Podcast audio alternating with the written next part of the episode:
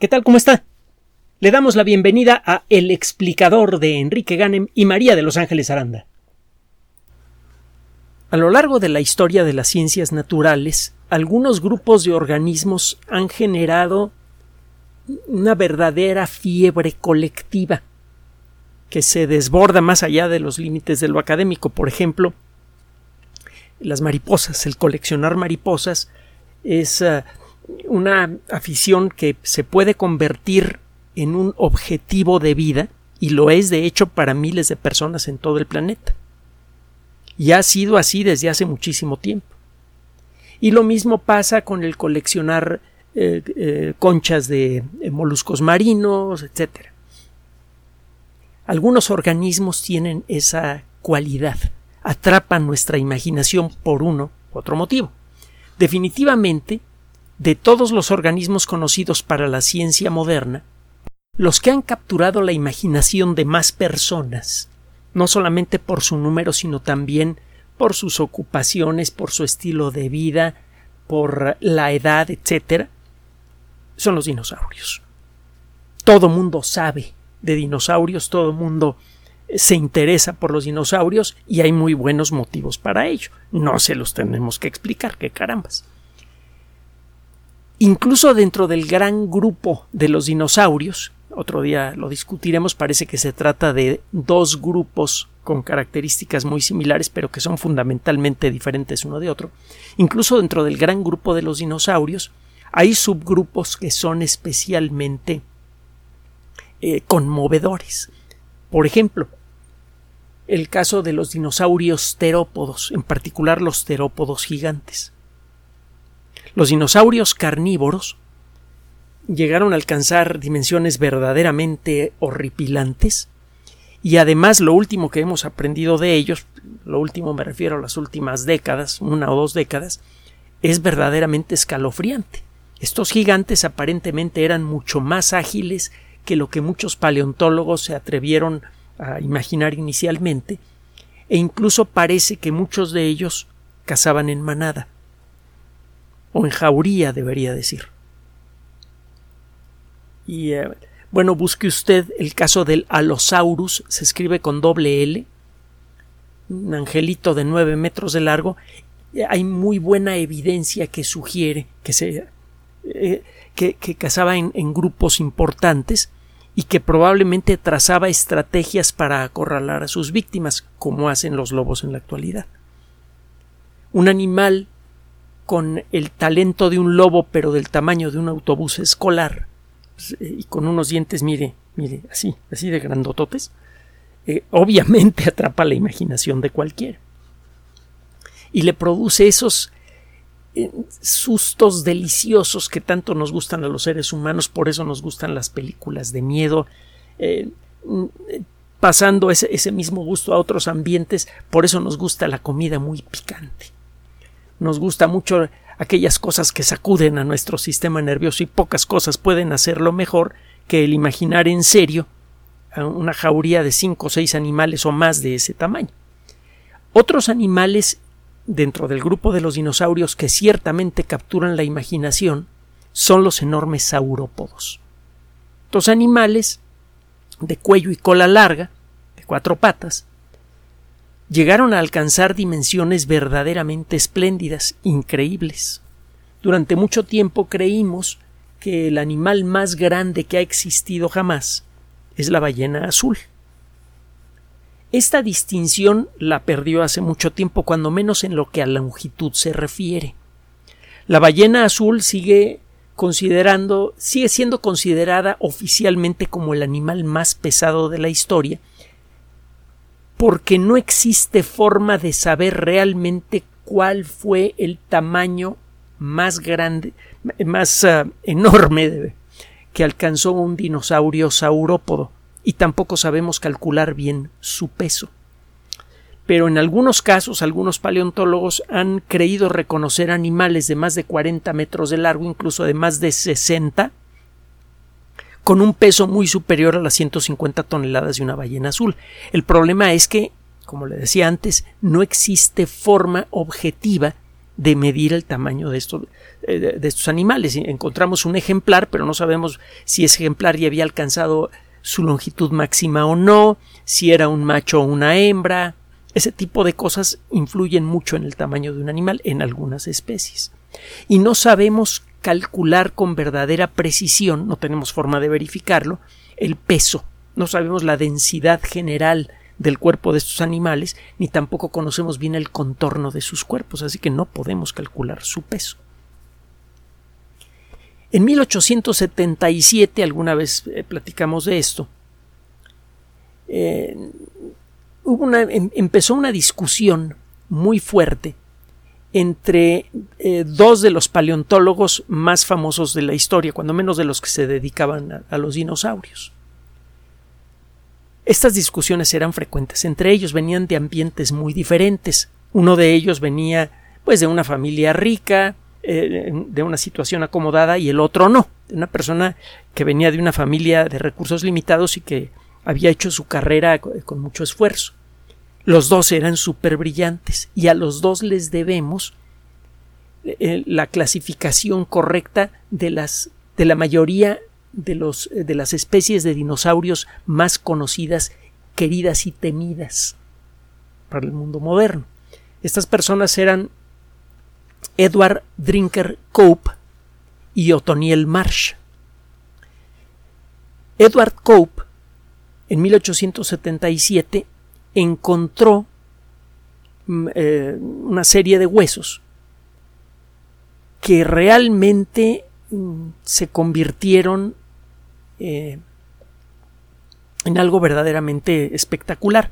De esa masa de huesos que fueron descubiertas a lo largo de, varias semanas, Cope empezó con su ojo experto a separar los fósiles. Se trataba de, fragmentos de distintas especies, de individuos de distintas especies. Y la tercera especie que encontró en este lugar prometía ser algo verdaderamente mesiánico encontró una vértebra. Usted sabe, las vértebras, estos huesos que tenemos aquí en la espalda, que sirven para proteger la, nuestra columna, resulta que el, en un animal grande, que sé yo, un elefante, pues una vértebra puede tener pues, más o menos el tamaño de esta laptop. Imagínese usted la delicia y el horror de Cope cuando después de limpiar ese fósil le quedó claro que se trataba de una vértebra pero de dos metros setenta centímetros de altura.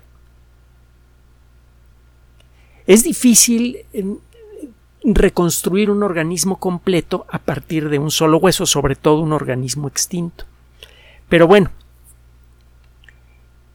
si este animal pertenecía al grupo de los saurópodos y la proporción relativa del tamaño de su cuerpo al tamaño de sus vértebras era similar a la de otros dinosaurios más completos,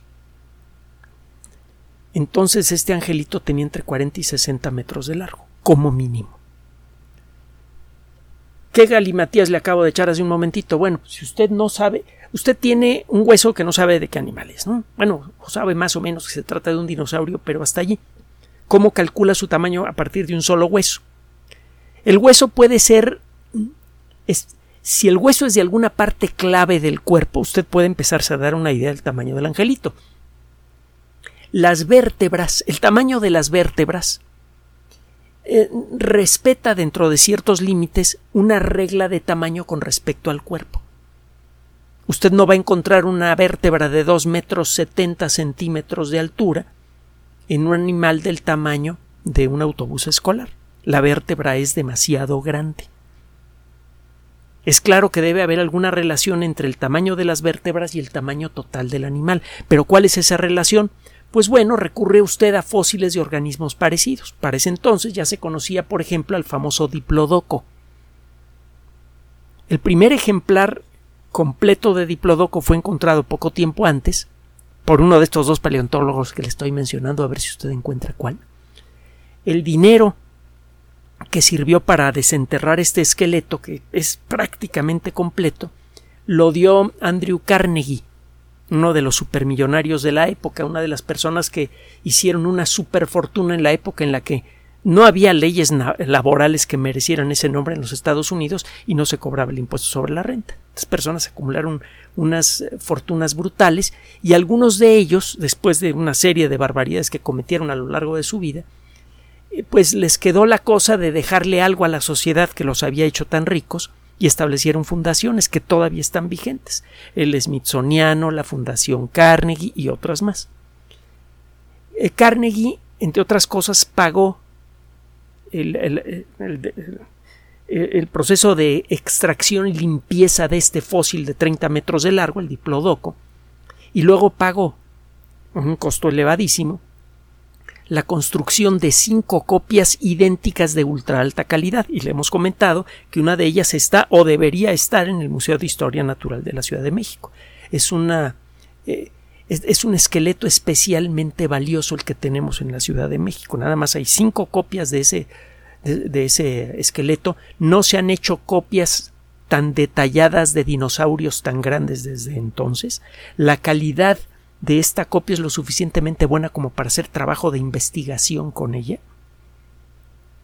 Y bueno, pues está asociada directamente con una de las historias más interesantes de, de el descubrimiento del papel de los dinosaurios en el ecosistema terrestre. Bueno, el diplodoco tiene vértebras con una forma muy parecida a la de las anfiselias, pero son más chiquitas.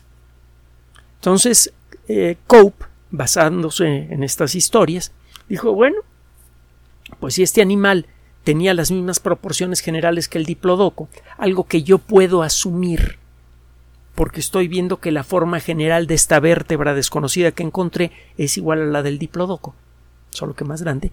Pues hecho sus cálculos, pues, este animal debió tener entre 40 y 60 metros de largo y probablemente llegó a las 200 o 250 toneladas. Esa es una de las estimaciones que se hicieron en la época. Luego otras personas bajaron la estimación, otras la volvieron a subir.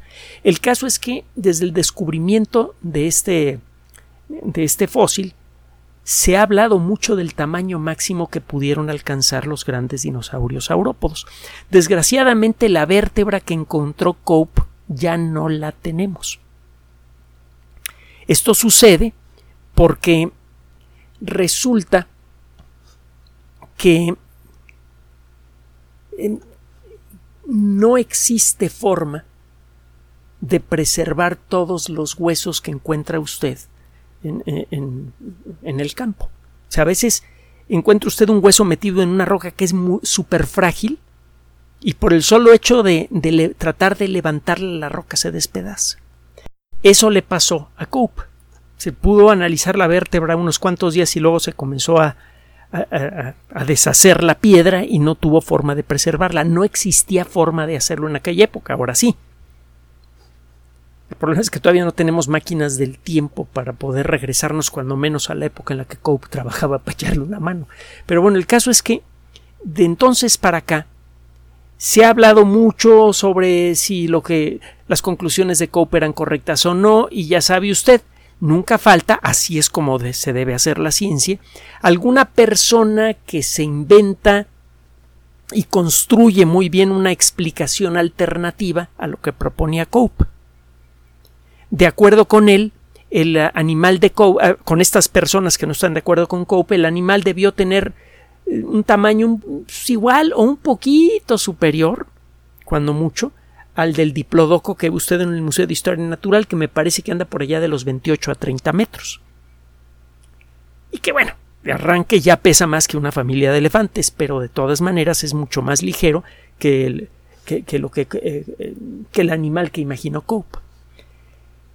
El caso es que también desde hace ya algunas décadas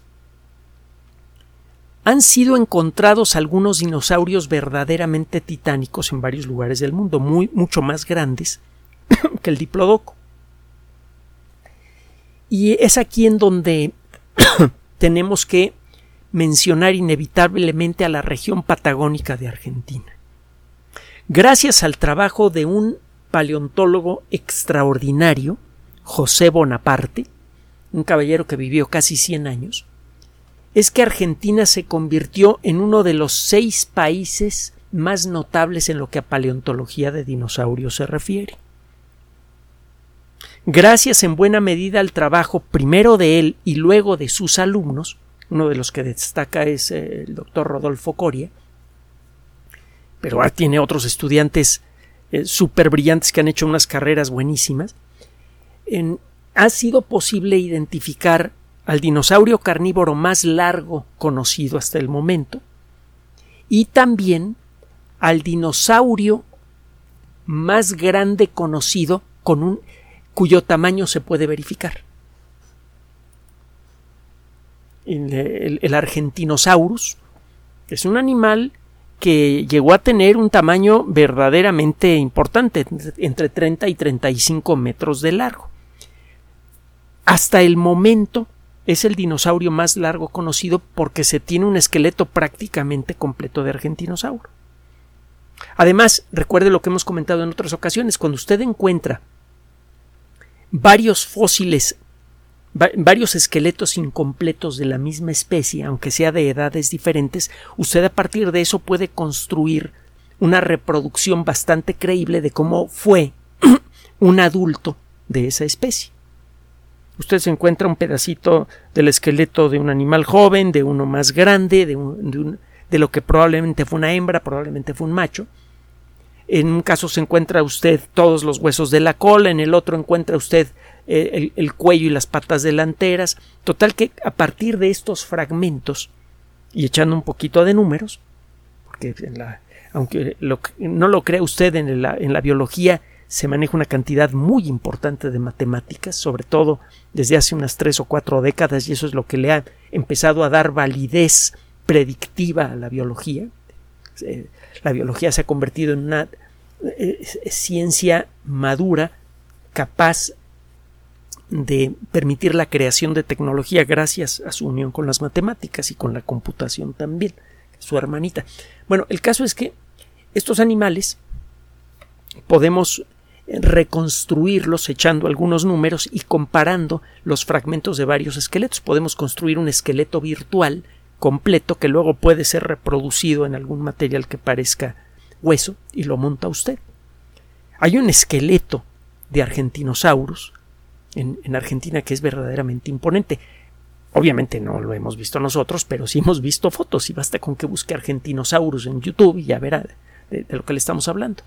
Bueno, este animal mm, alcanzaba los quizá los 35 metros de largo que son 5 metros más que el diplodoco, que para un animal de ese tamaño es bastante, porque 5 metros de longitud implican también una mayor altura, un volumen sustancialmente mayor y un peso verdaderamente colosal.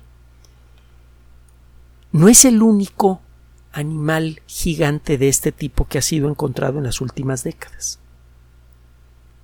El, gran grupo de los saurópodos, de los dinosaurios de, cuatro patas, de cuello y cola larga, incluye varios subgrupos. Hay uno en particular, el de los titanosaurus, que es especialmente eh, llamativo. Los eh, titanosaurus vivieron al principio de la última etapa de la, de la era de los dinosaurios, en el Cretácico temprano. Aproximadamente unos 40, 50 millones de años antes del eh, impacto que, acabó con, los dinosaurios. Y eh, gracias al trabajo que han realizado estos investigadores, principalmente argentinos o investigadores de otras partes del mundo que trabajan en Argentina, ha sido posible detectar una gran cantidad de especies de titanosaurios que alcanzaron dimensiones verdaderamente colosales. El trabajo de los paleontólogos argentinos es excepcional y en buena medida eh, inspirados en la enorme escuela académica que dejó detrás de sí eh, eh, José Bonaparte. Pues bien, hay un grupo que se llama el grupo de los colososaurios. Nada más el nombre ya, le dice todo. Va a encontrar nombres como Argentinosaurus, Patagotitán, Puertasaurus. Busque, por favor, si de veras tiene un poquito de curiosidad, en la Wikipedia el término colososauria. La primera S es doble, colososauria. Va a encontrar varios, eh, varios nombres de organismos que tienen entradas en la Wikipedia. Busque al Argentinosaurus, busque al Puertasaurus y busque al Patagotitán para que se dé una idea de los miembros de esta familia cualquier organismo que se considera suficientemente digno para pertenecer al grupo de los colososaurios es, desde luego, colosal. Y ese es el caso del último bicho que acaba de ser acomodado en este grupo. Este animal vivió los titanosaurios aparecieron al principio del Cretácico, pero permanecieron durante prácticamente todo el Cretácico. El nuevo miembro del grupo de los colososaurus vivió en la parte cerca del final del Cretácico, apenas como unos 25 o 30 millones de años antes del impacto de Chicxulub que para usted, para mí es una cantidad brutal de tiempo, pero para el contexto de la época es un tiempo relativamente corto, relativamente. Este bicho vivió entre 95 y 93 millones de años en el pasado. Se llama Chucarosaurus diripienda. Chucarosaurus. Con eso lo encuentra usted. Este grupo, el grupo de los titanosaurios, eh, ya tiene 60 especies conocidas en Sudamérica únicamente. Esto eh, le da a usted una idea de la, por un lado, de las eh, fabulosas condiciones de preservación de esta etapa de la era de los dinosaurios que existen en algunos puntos de la Patagonia argentina y también le da a usted una idea de la diligencia de los paleontólogos que trabajan allí. En el artículo que relata su descubrimiento en una revista que se llama Cretaceous Research, Investigaciones Cretácicas, una revista muy bien conocida en el mundo de la paleontología, que se enfoca en esta última tercera etapa de la era de los dinosaurios, en el tercer periodo geológico de la era de los dinosaurios, el Cretácico, los otros son el Triásico y el Jurásico, aparece entonces este artículo, que por cierto no está eh, abierto a todo público, en el que hablan de las características de Chucarosaurus. Entre otras cosas, las, eh, eh, fue hallado en una formación rocosa que se encuentra en la provincia de Río Negro, en la llanura del río Neuquén, en la Patagonia nororiental. Una formación rocosa, lo hemos comentado en otras ocasiones, es un conjunto de rocas de naturaleza diferente pero que se formaron al mismo tiempo y en el mismo entorno. Si en este momento se fosilizara la costa occidental de México, usted encontraría rocas todas de la misma edad que en algunos casos están hechas de carbonato de calcio. Poco a poco, si usted va caminando por encima de esas rocas, si, si están no están cubiertas por rocas más recientes, verá que el carbonato de calcio poco a poco le va dejando paso a, a una roca arenisca de grano fino, una roca hecha de granos de arena cementados entre sí. Si sigue caminando a lo mejor va a encontrar lutitas, que son rocas que en el pasado fueron lodo rico en materia orgánica, lutitas negras. Esto es lo que ocurriría si se fosilizara la costa de Acapulco, cerca de la laguna de Tres Palos, por ejemplo. Encontraría rocas de, eh, que forman eh, en la actualidad el fondo del mar cerca de la playa, ricas en carbonato de calcio, luego rocas areniscas que corresponden a la playa y luego las lutitas que corresponden al fondo de la laguna. Y aquí estamos simplificando mucho las cosas. a este conjunto de rocas de la misma época y que se formaron en el mismo contexto, en el mismo ambiente, se les llama formación en el mundo de la paleontología, de la geología. Estos fósiles de Chucarosaurus aparecen en la formación Winkul con H, no sé si la pronunciación sea correcta. encontraron varios ejemplares. Esto de arranque llamó mucho la atención de los paleontólogos porque esta, eh, eh, eh, las rocas de esta formación, que se sabe que son de esa época, noventa y tantos millones de años, ya habían sido revisadas en la zona de Río Negro, de la provincia de Río Negro, y no había aparecido un solo dinosaurio. La volvieron a revisar y pácatelas que salen un montón, un montón de fósiles. Esto sucede con frecuencia. A veces puede usted pasar a tres metros de un fósil y si no está mirando en ese momento en esa dirección no lo ve, aunque se trate de la cabeza de un fémur gigante. Necesita usted mucho entrenamiento y mucha suerte para poder encontrar fósiles incluso de los grandototes. Más de los chiquitos, pues, pero eh, puede usted caminar casi por encima de una vértebra de dinosaurio y no darse cuenta, incluso si tiene usted un ojo entrenado. Basta con que el sol esté medio acostado y no ilumine bien el suelo, o que simplemente esté usted mirando en otra dirección para que se le vaya un fósil. Eso por un lado. Y por otro lado, año con año la erosión va haciendo su trabajo. Y lo que antes estaba cubierto, este año a lo mejor está descubierto. Por eso, continuamente los paleontólogos visitan siempre las mismas zonas en donde se sabe que hay fósiles. Bueno, pues en esta última visita salieron eh, huesos, en algunos casos de más de dos metros de largo, encontraron que ciertos huesos que tienen que ver con las patas de los dinosaurios y con eh, la cintura pélvica, con la pelvis, son eh, de un ejemplar a otro cambian mucho de forma. Esto sugiere que estos animales probablemente se estaban adaptando al peso que tenían, que en aquella época este grupo estaba creciendo rápidamente en tamaño en un intervalo de tiempo breve, de menos de un millón de años, probablemente las generaciones sucesivas de estos animales estaban ganando peso y tamaño con rapidez. Y esto eh, sugiere pues que había condiciones ambientales especialmente favorables que permitían el crecimiento rápido de estos animales. Se necesita una cantidad brutal de comida para sostener a un animal de 20 metros de largo y se necesita mucho más para soportar a un animal de 25 metros de largo y todavía más para uno de 30. Si tiene usted que en un intervalo de tiempo geológicamente breve un cierto grupo de organismos que come vegetales está creciendo, eso implica que la productividad vegetal del entorno estaba aumentando mucho, o cuando menos lo sugiere.